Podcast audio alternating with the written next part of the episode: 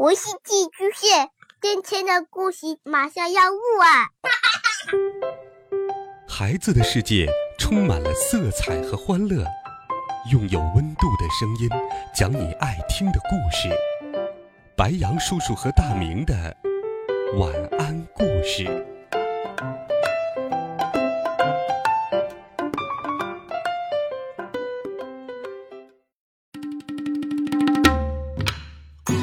小朋友们，大家好！又到了好听的怪杰佐罗利系列故事了。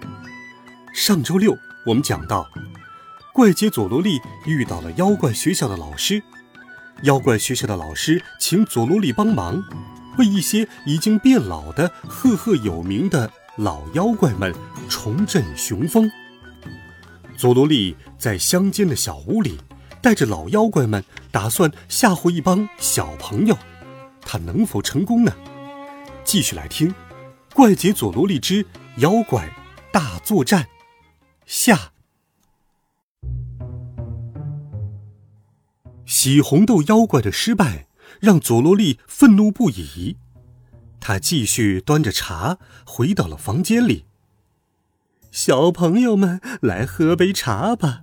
你们刚刚喝完红豆汤，再喝杯婆婆泡的茶，润润口。佐罗利继续假扮老婆婆。佐罗利才刚刚为所有人倒完茶，可怕的音乐又再次响起。来吧，来吧，我来继续给你们讲故事——百目妖怪的恐怖故事。很久以前，一名樵夫砍完柴，准备下山回家。咦，怎么有个人坐在那里？樵夫有点担心的跑过去看看情况，樵夫一问才发现，那是长着一百只眼睛的白目妖怪。白目妖怪很生气，他瞪大了眼睛看向樵夫，樵夫吓晕过去了。故事讲完了，佐罗利说：“哎呀，我得去一下厕所，年纪大了，老得上厕所。”说完，他走出了房间。佐罗利回到妖怪们的房间后，把百目妖怪找来说：“你的样子本来就很可怕，只要你一现身，他们肯定会被吓得大惊失色。来来来，打起精神，去好好吓吓他们吧。”佐罗利用力推了一下百目妖怪的后背，门立刻被拉开了。被推出来的百目妖怪刹不住脚步，一下子冲到了小朋友们的面前。哦哦哦！凄厉的惨叫声响彻了整个房间。哦！但是发出惨叫声的不是小朋友们，也不是老师，而是百目妖怪自己。哦，大家不要乱动！我宝贵的隐形眼镜不见了，请大家帮我找一找，请千万小心，不要踩破了。哦，白目妖怪说的惨兮兮的，都快要哭出来了。咦，隐形眼镜不见了呀？那可真是够伤脑筋的。于是，老师和小朋友们把脸贴到了地上，一起帮百目妖怪找隐形眼镜。找到了，找到了！大家帮我找到了，太感谢了！看到心爱的眼镜完好无损，百目妖怪松了口气。他小心翼翼地拿着隐形眼镜，回到了佐罗利他们的房间里。真是太好了！我好不容易才存够钱买的隐形眼镜，万一找不到就惨了，真是把我给吓出一身冷汗呢。哎，你这家伙太不中用了，还把自己给吓坏了。佐罗利气得火冒三丈，大步走进了小朋友们的房间里。嗯，对不起，对不起，婆婆刚才上厕所太久了，年纪大了，做什么事都磨磨蹭蹭的。来，仔细听好了，我要继续讲下一个故事了。佐罗利才刚一屁股坐下，不知道从哪里飘来了一股臭臭的味道，嗯，太难闻了。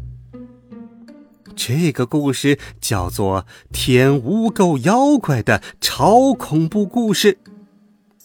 很久很久以前，有一个讨厌洗澡的小朋友，他整整一个月都没有洗澡。舔污垢妖怪不但爱舔浴缸的污垢，也爱舔人身上的污垢。当他看到那个脏兮兮的小朋友的时候，很快就上去舔了他一下，然后拼命的舔。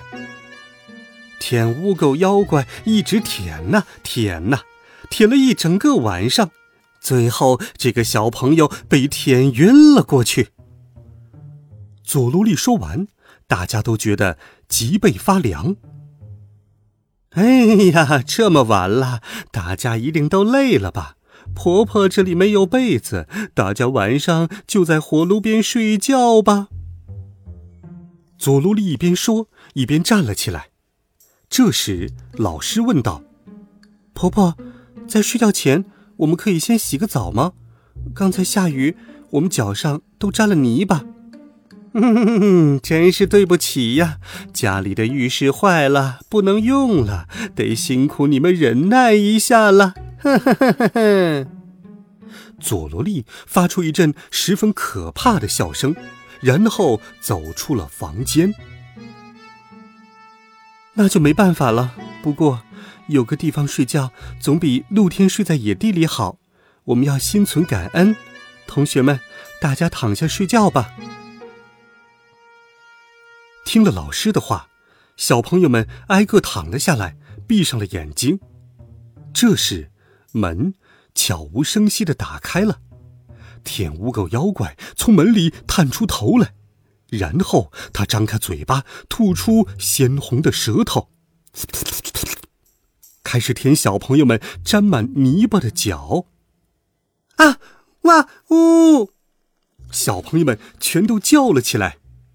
不过，他们并不是害怕舔污垢妖怪，而是突然觉得脚底很痒。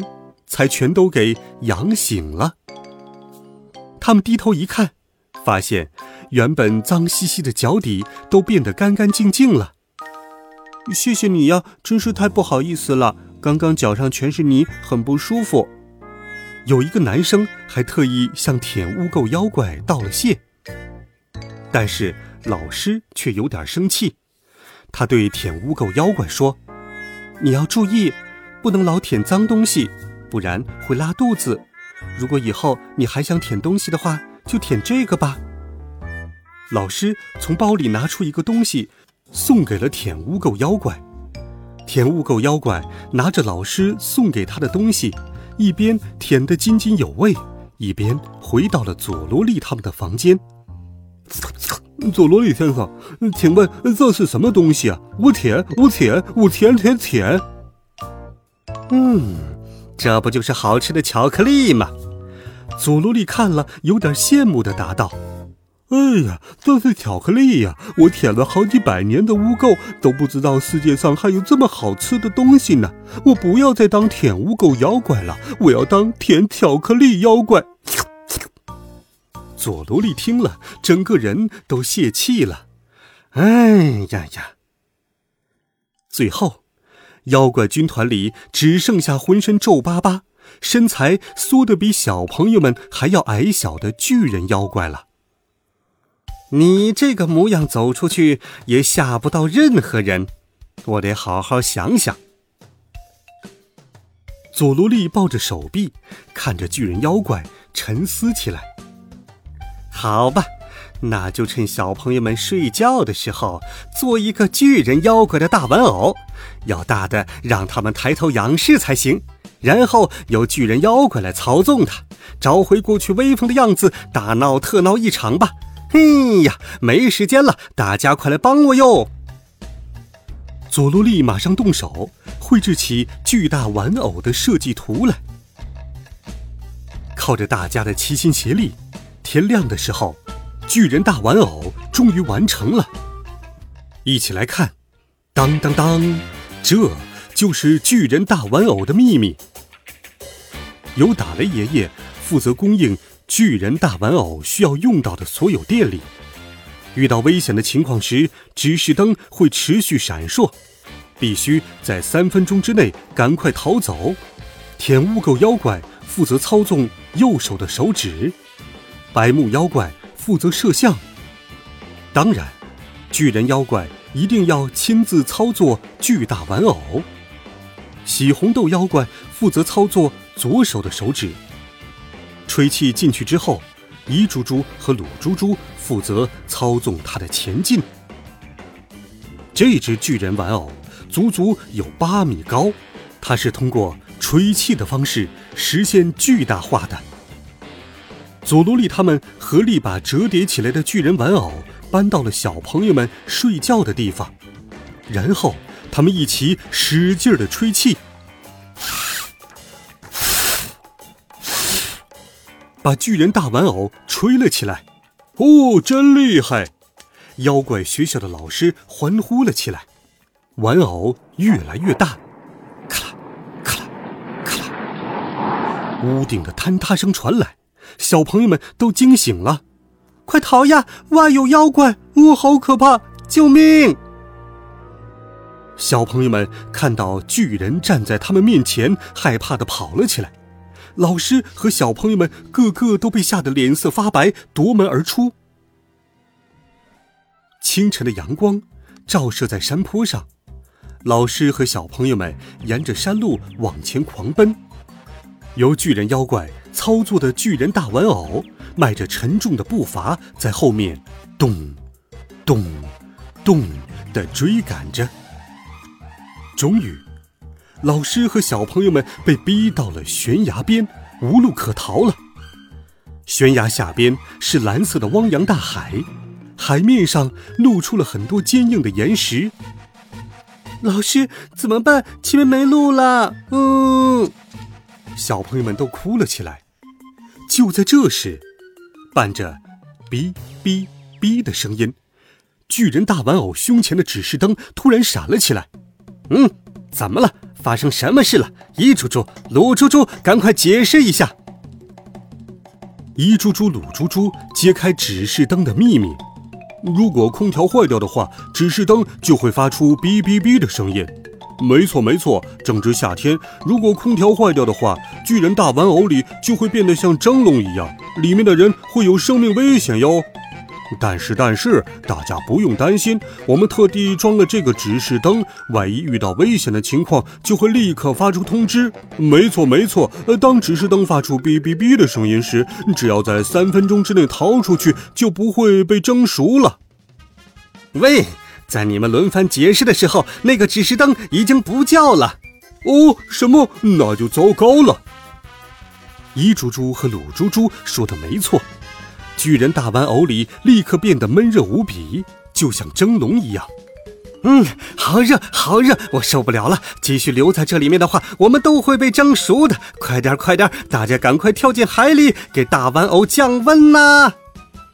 佐罗利拼命的大叫着，巨人大玩偶跳了起来，越过了小朋友们的头顶，扑通！巨人大玩偶掉进了海里。看到海里溅起了巨大的水花，小朋友们纷纷议论起来：“老师，原来世界上真的有妖怪呀！我我到现在还在发抖呢。”嗯，老师以后也会相信世上有妖怪了。一直躲在树后面偷听的妖怪学校的老师听到这些话，对佐罗利佩服的五体投地。哎呀呀！不愧是佐罗利先生，真是太厉害了，居然能让小朋友们相信有妖怪。而在这时，大海里早已经乱成一团了。巨人大玩偶掉进海里的时候，两只脚被岩石扎破了，海水从破洞处绵绵不绝地灌了进来。哦，好不容易才降温，这下又被水包围了。呜！嗯，快逃上去！快逃上去呀！啊，佐罗利他们几个会不会被淹死在这个不断漏水的大玩偶里呢？当然不会。就在这时，奇迹发生了。原本因为年龄大、身材变得又矮又小的巨人妖怪，在碰到水之后，身体居然变得越来越大，越来越大，越来越大。巨人妖怪之所以变得皱巴巴的，越来越小，一定是因为身体里的水分随着年龄增长而逐渐流失的缘故。现在，巨人妖怪就好像是干海绵吸了水，一下子就膨胀起来，变回了以前的大巨人模样。最后，超级大的巨人妖怪撑破了大玩偶，他把沉在水里的全部同伴都救了起来。放在了自己的头顶上，他转过身，滑呀滑呀，飞快地游向岸边。当佐罗利一行人回到岸边时，妖怪学校的老师立刻走上前来迎接他们。佐罗利先生，真了不起，干得真漂亮！我好久好久没有看到小朋友们这么害怕妖怪了。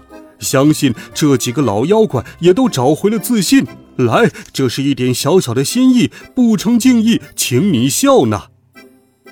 嗯，真的吗？要送我吗？那我可就不客气了。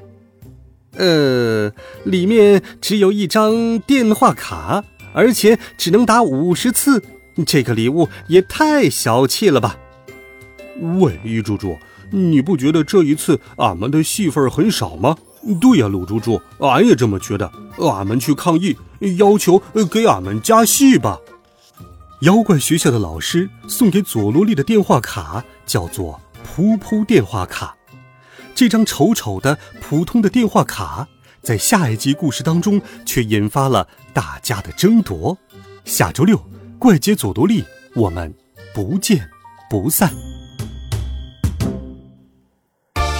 欢迎孩子们给白羊叔叔留言，微信搜索“白羊叔叔讲故事”，每天都有好听的故事与你相伴。我们明天见，晚安，好梦。